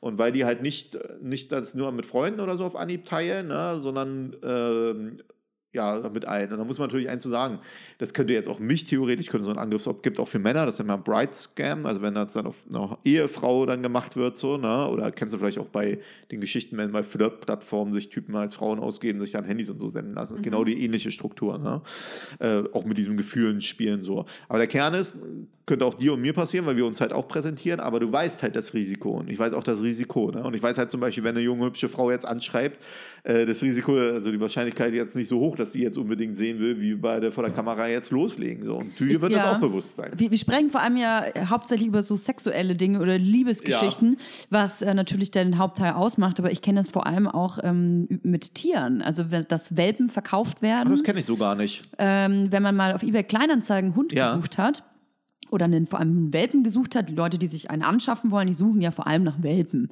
Und dann sind dann die süßesten Hundewelpenbilder drinnen und vor allem natürlich Rassehunde, weil die ähm, natürlich am beliebtesten sind. Und die sind dann so ein bisschen billiger als bei den anderen. Und dann ist dann auch eine ganz toll formulierte Text ähm, aus Familienbesitz. Wollen wir unsere schweren Herzens uns an Welpen abgeben und ist gut erzogen und stubenrein und entwurmt und bla bla bla und alle Papiere bliblablub. So und dann ähm, äh, will man den Hund und sagt, ja, ich würde den gern haben, dann kommt wahrscheinlich die erste Mail, ja, also das ist nur, also der Hund ist nur in Tschechien oder in, in Ungarn und äh, wir müssten nur, ach, wir müssen den noch Grundprinzipien, entwurmen, genau, und ach, jetzt ist der krank geworden. Man, man, man baut eine Verbindung zu dem Welpen Klar. auf und pusht dann und pumpt das ganze Geld rein. Den Hund gibt es gar nicht. Absolut. Ne? Es sind dieselben Mechanismen, war mir so mit den Hunden nicht so bewusst. Ich hätte das eher als eine Betrugshandlung, als eine klassische Betrugshandlung. Aber hast recht, ist genauso Social Engineering-Prinzipien. Ja. Ne? Dieses jemanden halt emotional dazu bringen lassen. Und ich kann nur eins sagen, auch als Tipp, hatte ich damals auch im Studio gesagt, wenn es dir peinlich ist, sowas einer Freundin, die das nicht kennt, zu erzählen. Weil die nämlich sagt, was, du kennst den nicht, du willst den Geld schenken, was, Mhm. den Hund äh, hast du noch nie gesehen live so, ne? Und warst nicht bei dem, willst Muss den Geld machen, schenken, bist du dumm? Wenn jemand, wenn einem das schon peinlich ist, jemand so zu erzählen, dann die Finger auch von weg, dann ist es auch peinlich. Äh, Gehen wir weiter zu dem Wort, was ich nicht weiß mehr, wie das heißt. CEO-Fraud? CEO. genau. Gibt es auch manchmal als President äh, Fraud oder President Fake und so. Äh, Das ist tatsächlich was, da geht das auch viel um, also eine ganz einfache Geschichte, man ruft in einer Firma an und bringt irgendwie eine Mitarbeiterin dazu, aus den Firmengeldern zig Millionen zu überweisen oder 100.000 für irgendwas, weil Ach, man sich als der Chef ausgibt. Ach was, das habe ich noch nie gehört. CEO-Fraud. Das gibt es tatsächlich auch mehrfach. Manchmal werden die gerade im letzten Moment vielleicht noch abgewendet. Also es gibt auch Fälle mit 13 Millionen Schaden und so. Also richtig. Gibt es da Äh, bekannte Beispiele zufällig? Äh, ich habe es ja jetzt nicht im Kopf, aber ich hatte mal für eine Präsentation ausgearbeitet. Es gab zum Beispiel so einen Autozulieferer, ne? da waren das, glaube ich, zweieinhalb Millionen, wo Ah. dann die Sekretärin äh, die entsprechenden Befehle ausgelöst hat. Warum? Ähm, du musst dir vorstellen, wenn ich bei LinkedIn eine Firma eingebe oder bei Xing oder auch bei Instagram, du kennst ja auch den Begriff der Corporate Influencer vielleicht so, ne? dann findest du da eigentlich alles. Du findest alle Strukturen, alle äh, Verhältnisse zueinander und so, ne? also durch den digitalen Narzissmus. Und wenn du das kombinierst mit den Informationen, die du aus Instagram kriegst, dann ist es ganz schnell zum Beispiel sowas zu finden, Mensch, ja, hier, pass auf, ähm, ich bin doch der und der, der Chef hat mir gesagt, wir kennen uns von unserer letzten Party, du bist doch letzten Donnerstag, weil bei Instagram gepostet, ne? Und man weiß, welche Stellung durch LinkedIn, ne? Ja, und der Chef hat mir äh, das und das. Ich habe jetzt ein echtes Problem. Wir müssen das unbedingt äh, machen. Ich habe schon mit Peter, dann weißt du wieder den Vornamen, so und so, ne? Das vereinbart müssen wir machen. Und ich war letztes Mal auf einer Tagung, da ist was vorgestellt worden, ist schon länger im Netz, aber es war für mich trotzdem sehr beeindruckend, was das nochmal auf eine ganz andere Ebene heben wird, und zwar sogenannte Deepfakes. Warum ist das relevant? Deepfakes bedeutet, dass man äh, die Sprache und auch die Gestik an, von jemandem täuschend Wow. echt am äh, Computer generieren wird. Und da hat derjenige hat zum Beispiel Angela Merkel zurücktreten lassen. Und das war, ich erinnere mich. hatte ich gepostet, Ich erinnere gesehen, mich. ne? Ich erinnere mich. Genau, das war täuschend echt. Also in dem Video, was ich jetzt aufgenommen habe, kam es nicht so cool rüber vielleicht, aber das war wirklich täuschend Das echt. habe ich im Fernsehen gesehen, glaube ich. Da wurde das in einem Spätkauf oder im Kiosk abgespielt und die Leute äh, standen dann in dem Kiosk und waren völlig schockiert, dass sie zurückgetreten Genau, ist. das war also täuschend echt. Der hat das nur mit dem Computer machen lassen. So. Und jetzt stell dir mal vor, eine Sekretärin wird angerufen mit der Stimme des Chefs. Und genau das passiert da. So, ne? Das sind nochmal ganz andere Felder. Das gilt übrigens nicht nur dafür. Stell dir auch mal vor, jetzt ein, äh, willst ein Kind entführen, lässt in der Schule mit der Stimme des Vaters anrufen, äh, der und der kommt jetzt vorbei, meine Tochter und so. Das sind Riesengebiete, da wissen wir noch gar nicht, äh, was wir machen. Und äh, auch Videos. Stell dir vor, du denkst, du, du äh, chattest hier mit deinem Freund.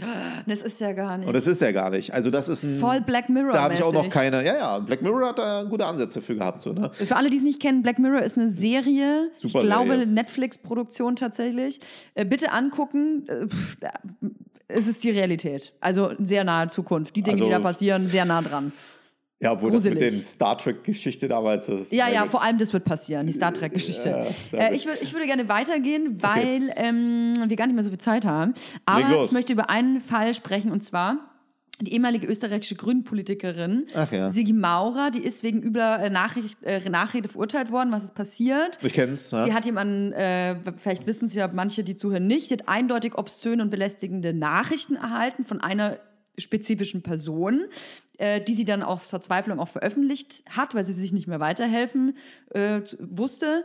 Und die betreffende Person hat dann geklagt und gewann den Prozess. Was musste, sie musste dann Schadensersatz leisten, hat äh, Strafen bekommen, ich glaube insgesamt, ich behaupte, ich glaube, also über 5000 Euro insgesamt, ähm, obwohl sie ja eigentlich das Opfer war. Wie ist die deutsche Rechtslage, wenn ich jetzt von einer spezifischen Person Dickpics geschickt bekomme und ich kann die nicht abwenden, weil ich vielleicht durch das Blockieren der Person, der hat mehrere Accounts oder was auch immer, der belästigt mich. Ich bekomme jeden Tag den gleichen Schwanz zugeschickt und ich möchte das nicht. Da muss ich jetzt mal raten, blockieren natürlich. Ne? Aber vielleicht, äh, ich meine, die Leute sind ja ausgetrickst. Ne? eins muss ich zu sagen, ich bin kein Jurist. Ne? So, es ist für mich jetzt auch eine interessante Frage. Eins kann ich erstmal sagen, wenn du jetzt nicht die Dickpics gebracht hättest, dann wäre es unproblematisch gewesen. Wenn du jetzt nicht die Dickpics als Thema geworfen hättest, hätte ich gesagt, wenn das beleidigender Inhalt war, hättest du eine Beleidigung, Paragraph 185, hättest du es Anzeige bringen können.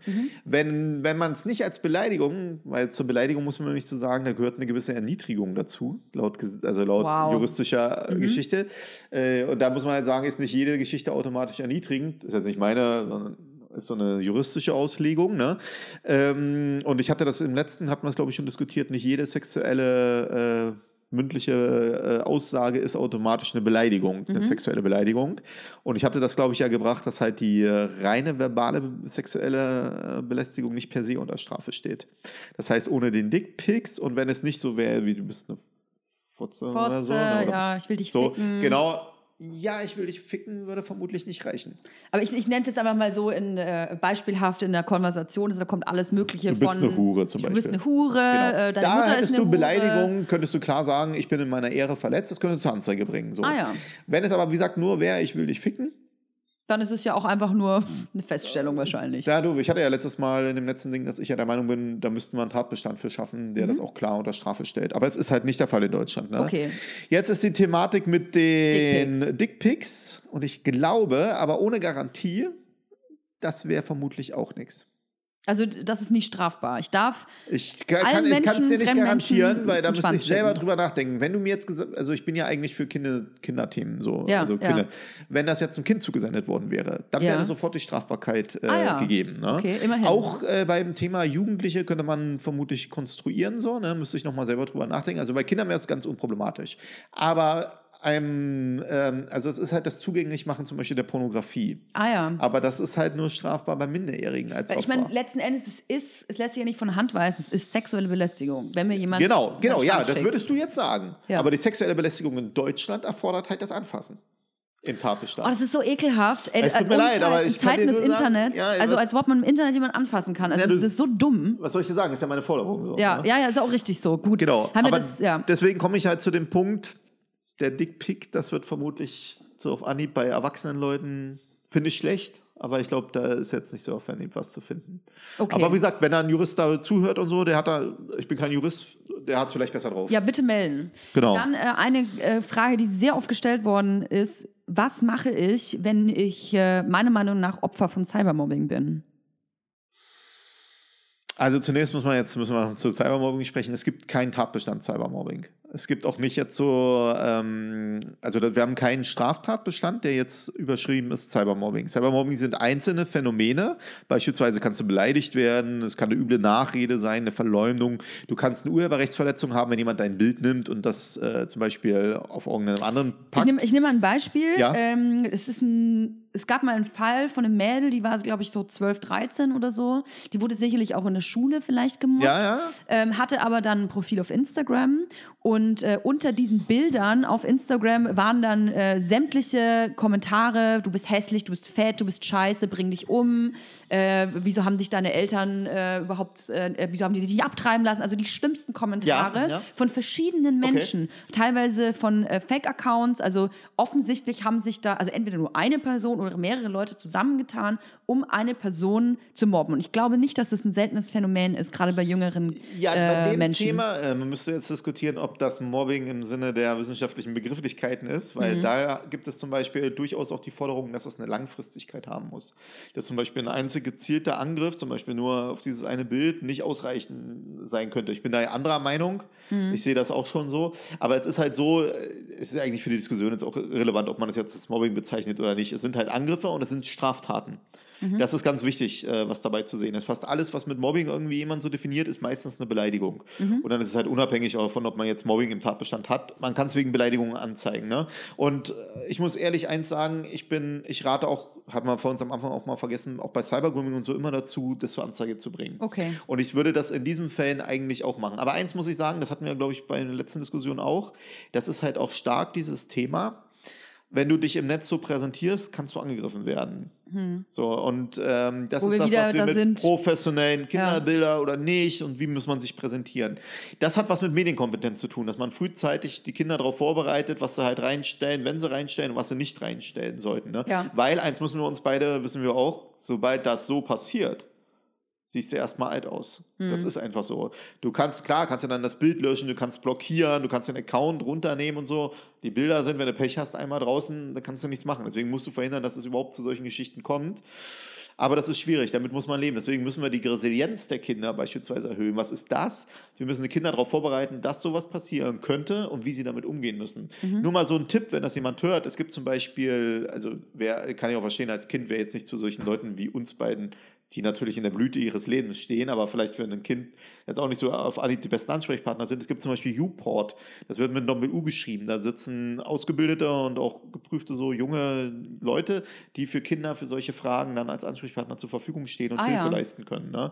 Das finde ich ganz gut. Natürlich sollte halt im Bestfall immer die Eltern die ersten Ansprechpartner sein. Aber auch wenn Eltern das hören, U-Port ist ein guter Ansprechpartner für sowas. Man muss aber eins sagen, es könnte aber auch, wenn du ein Erwachsener wärst oder auch bei jungen Leuten, könnte aber auch Cyberstalking sein. Das ist wieder ein ganz anderes Phänomen. Stalk, äh, Stalking kennt jeder von uns. Äh, man stellt sich irgendein, ich sag jetzt mal typischer Film. Huch, irgendwas Ich nicht, runtergefallen. Ich hab meine Tasche runtergehauen, tut mir leid. Macht nichts, da ist nichts mehr drin. Wichtiges? Och, nix, nur Glas, nee, Spaß. Also kommen wir nochmal auf Stalking zurück. Da hat man ein Bild im Kopf, da steht ein merkwürdig aussehender Mann im Trenchcoat äh, irgendwie den ganzen Tag vor der Tür und beobachtet einen oder guckt durch ein Fernglas, durch die Fenster, begleitet einen vom, äh, vom Zuhause äh, na, ins, Büro. Man fühlt sich ähm, allein durch die Anwesenheit belästigt. Also das ist wahrscheinlich so das erste Bild, was man so unter Stalking versteht. Was ist Cyberstalking? Also zunächst würde man eigentlich mal nach Stalking, aber heißt eigentlich genau Nachstellung. ist tatsächlich, es gibt nochmal einen eigenen Begriff für. Und man muss eins sagen, in, nicht in vielen es gibt so die Typen, wie du gemacht hast, sind eher so diese, die einen von außen so beachten, aber klassisch ist eigentlich in den meisten Fällen, auch die ich kenne, ist es jemand aus deinem nächsten Kreis, äh, entweder verschmähte Liebe oder jemand, der, äh, wo du gar nicht weißt, dass er zum Beispiel in dich verliebt ist. Und typisch kenne ich das eigentlich auch mit Frauen. Und tatsächlich haben sich auch viele, also du musst dir vorstellen, ich bin ja mit ziemlich viel unterwegs und ich kriege immer wieder alle möglichen Anfragen, auch äh, wie man mit was umgehen muss und so. Und da sind auch viele Cyberstalking-Geschichten mit dabei. Ne? Da hast du ja bestimmt Beispiele mitgebracht.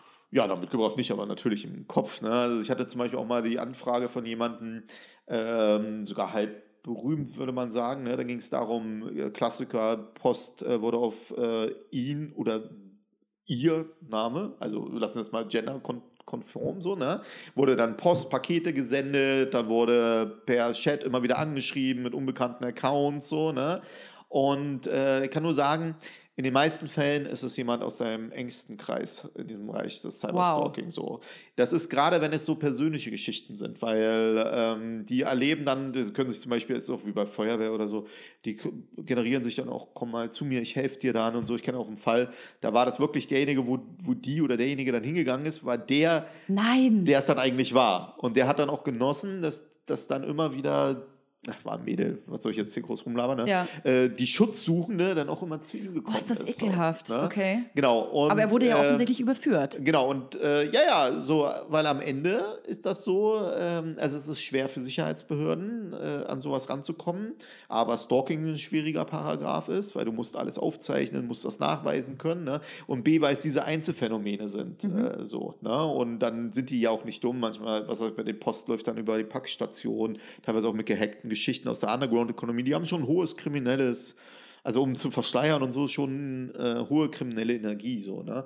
Und äh, ich kenne zum Beispiel auch einen Fall ne? Da ging es dann darum da war es auch ein junges Mädel und die wurde dann halt auch also jung erwachsen aber jung ne? Ähm, und die wurde dann halt auch massiv auch beleidigt und dann also mit den übelsten Begriffen wurde dann auch im, in der Umgebung im Netz halt als eine Schlampe und so dargestellt ne? War der Ex-Freund. Boah. so ne? weil ist klar, ne? Und der hat es dann aber nicht offen mit dem Namen gemacht, aber das sind so die Themen. Das heißt, beim Cyberstalking, wo man wirklich den Eindruck hat, einer verfolgt einen immer wieder, ne, ist mein Rat jetzt, obwohl ich wie gesagt nicht der Kriminalist, sondern der Kriminologe bin, der also ich muss halt nicht diese Einzeldelikte aufklären, ne, sondern dieses übergeordnete. Ich würde immer erst im äh, nächsten Umfeld gucken. Und das ist aber auch das Schwierige, weil das nämlich dann zum Vertrauensverlust in den äh, in diesen familiären Geschichten und in der äh, Freundeskreis führt, weil man dann allen nicht mehr vertraut. So. Das heißt, wenn ich das Gefühl habe, das heißt, wenn ich das Gefühl habe, es ist ja offensichtlich, wenn ich äh, gestalkt werde oder wenn solche Dinge passieren, wie du gerade beschreibst, dann ist es also, ich habe eigentlich keine Hilfestellung, sondern muss das selber machen. Also ich muss mir selber helfen. Also du hast natürlich folgende Situation, wenn zum Beispiel Geschichten auf deinen Namen einfach bestellt werden und so, ne, kannst du immer eine Betrugsantrag äh, machen.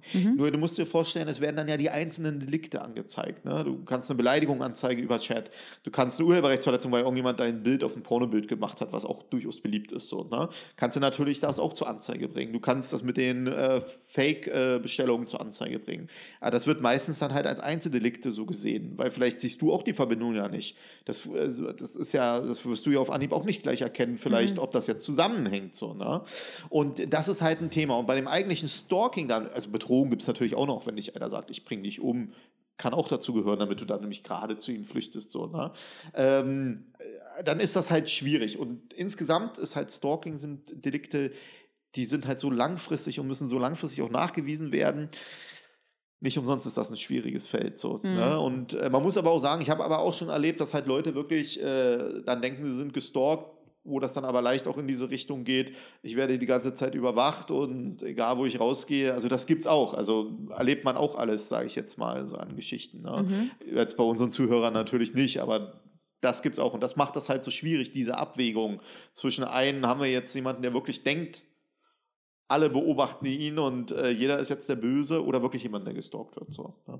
Jetzt erzähl doch noch zum Abschluss irgendwas äh, von Menschen, du musst natürlich keine Namen nennen, die auf dich zugekommen sind, weil sie Hilfe gebraucht haben. In was für Fällen kommen die zu dir, außer jetzt Cyberstalking? Ja, also ich habe viel tatsächlich, wenn Eltern ihre Kinder mit dem Cybergrooming konfrontiert sind. Ist klar, Cybermobbing-Geschichten habe ich auch, wo um Hilfe gebeten wird. Es ist manchmal auch, dass dann tatsächlich nach Hate Speech gefragt wird. Cyberstalking ist immer wieder mal so ein Thema. Habe aber auch, ich bin gehackt worden, also gerade auch nach den Videos war dann auch die Sache, ja, was mache ich jetzt? Muss ich jetzt hier antworten und so, ne? Hin und wieder habe ich sogar von meinen eigenen Kollegen auch manchmal solche Nachfragen, so wo sie sich ein bisschen unsicher sind, ne? Oder habe auch schon erlebt, ähm, das war dann aber eher so Bekanntenkreis, ja, mein Kind ist über Instagram angeschrieben worden, da war die Frage, warum ist es überhaupt bei Instagram und so. Ne? Also es gibt tatsächlich, man wird mit viel angeschrieben. Man kann auch nicht überall helfen, das muss man auch klar sagen. Man ist halt auch kein Kriminalist und typischerweise ist meine Antwort dann auch in den meisten Fällen, gehen Sie zur Polizei dann direkt selber. Ne? Und aber viel muss ich nochmal sagen, viel hat einfach mit Medienkompetenz zu tun. Hat damit zu tun, dass man sich damit auskennt, selber mal recherchiert, dass man recherchiert. War vielleicht, äh, naja, Ja, also wir sitzen hier auch schon lange. Ja, ja. Da aber damit hat auch viel zu tun und zum Beispiel ist auch der Punkt ähm, halt auch Geschichte mit den E-Mails, mit den Passwörtern. Wenn ich halt überall dasselbe Passwort benutze, dann braucht man sich auch nicht an mich wenden. Was soll ich da jetzt groß machen, so, ne? Sondern das ist halt dann, dass man weiß, man benutzt andere Passwörter, ja, dass man äh, überlegt, was man von sich im Netz preisgibt. Das ist, also zum Beispiel wirst du von mir nicht meine Adresse finden, du wirst nicht mein Haus finden, findest nicht mein Auto, meine Kinder, so. Meine Frau findest du, weil die auch im Netz zu finden ist, so, ne? Ähm, aber das sind so Punkte. Und ja. aber die hat es ja hoffentlich freiwillig gemacht, daher ist das ja auch kein. ja, natürlich. also so, halb ne? freiwillig. Ja, ja, ach nö, aber wir machen auch hin und wieder ja mal zusammen dann die Bilder so, ne? Und das finde ich auch okay. Aber zum Beispiel bei ihr war auch, Thema nicht drin im Netz, also die Kinder auch nicht reingesetzt und so. Also wir reden natürlich auch darüber. Ich muss eh sagen, weil hier ein Lob an meine Frau, die ist für mich eh immer äh, diejenige, wo ich mit all meinen Theorien als Erster rankomme und die sich das immer mir auch super Rückmeldungen gibt. Also, wenn sie es hört, einen lieben Gruß, ja. Ich weiß, was du für Opfer bringst. Also im Großen und Ganzen habe ich ein Fazit geschlossen. Äh, wusste ich vorher, dass ich das ziehen werde, aber jetzt ist es mir noch mehr bewusst. Man sollte doppelt und dreifach darüber nachdenken, was man erstens, wie man sich im Internet präsentiert, was man für Info- Informationen preisgibt und wie man sich da verhält. Ich glaube, man sollte im Allgemeinen nichts im Internet tun, was man in der realen Welt nicht tun würde, oder? Ab, ja, also nichts Negatives für einen. Ja, korrekt. Ne? Nichts Negatives. Die für einen, positiven so. Sachen schon, natürlich. Ja, ich bin immer der Meinung, man sollte halt versuchen, relaxed umzugehen. Und irgendwas, was einem so peinlich ist, dass man es nicht der Mutter erzählen würde oder nicht auch im Freundeskreis, da sollte man halt drüber nachdenken, dass man es äh, lässt. Aber mir ist noch ein wichtiger Punkt. Ne? Ich sage nochmal, es muss auch darum gehen, dass wir als Gesellschaft die Diskussionen führen, wie man diesen digitalen Raum absichert. Und das muss halt mehr sein als nur Medienkompetenz und mehr sein als zu sagen, Betreiber, du musst irgendwas machen. So, ne? Und diese Diskussion, die fehlt mir, um auch dieses Broken Web-Phänomen, was du vielleicht auch noch verlinkst, musst du mal gucken, wer sich da mal reinlesen will, diese ganzen alles. Zusammenhänge, die damit gegeben sind. So, ne? Die männliche Stimme, die ihr in den letzten, äh, wie sind es, anderthalb Stunden fast gehört habt, das ist die von Thomas Gabriel Rüdiger, Cyberkriminologe. Absolut. Absolut. Äh, ihr könnt natürlich weiterhin googeln. Es gibt viele Artikel, die ihr euch durchlesen könnt. Es gibt Bücher sogar auf dem Markt, von denen um ein bisschen Werbung zu machen. Müsst ihr einfach nur Google benutzen. Ja, und wer mir folgen will, ne, äh, Twitter, at TG Rüdiger, Instagram bin ich auch zu finden und LinkedIn ist so mein Hauptfeld. Einfach Thomas Gabriel Rüdiger eingeben. Oder Cyberkriminologe, dann kommt ihr auch dort raus. Wenn ihr Fragen habt oder irgendwelche Anmerkungen habt, dann schreibt gerne, egal an mich oder an den Thomas. Und dann äh, hoffe ich, dass es nicht das letzte Mal war, dass wir uns getroffen haben. Hey, Toja, mit dir treffe ich mich doch immer wieder. und bedanke mich für gefühlt äh, fünf Stunden Podcast. Alles klar. Tschüss. Tschüss.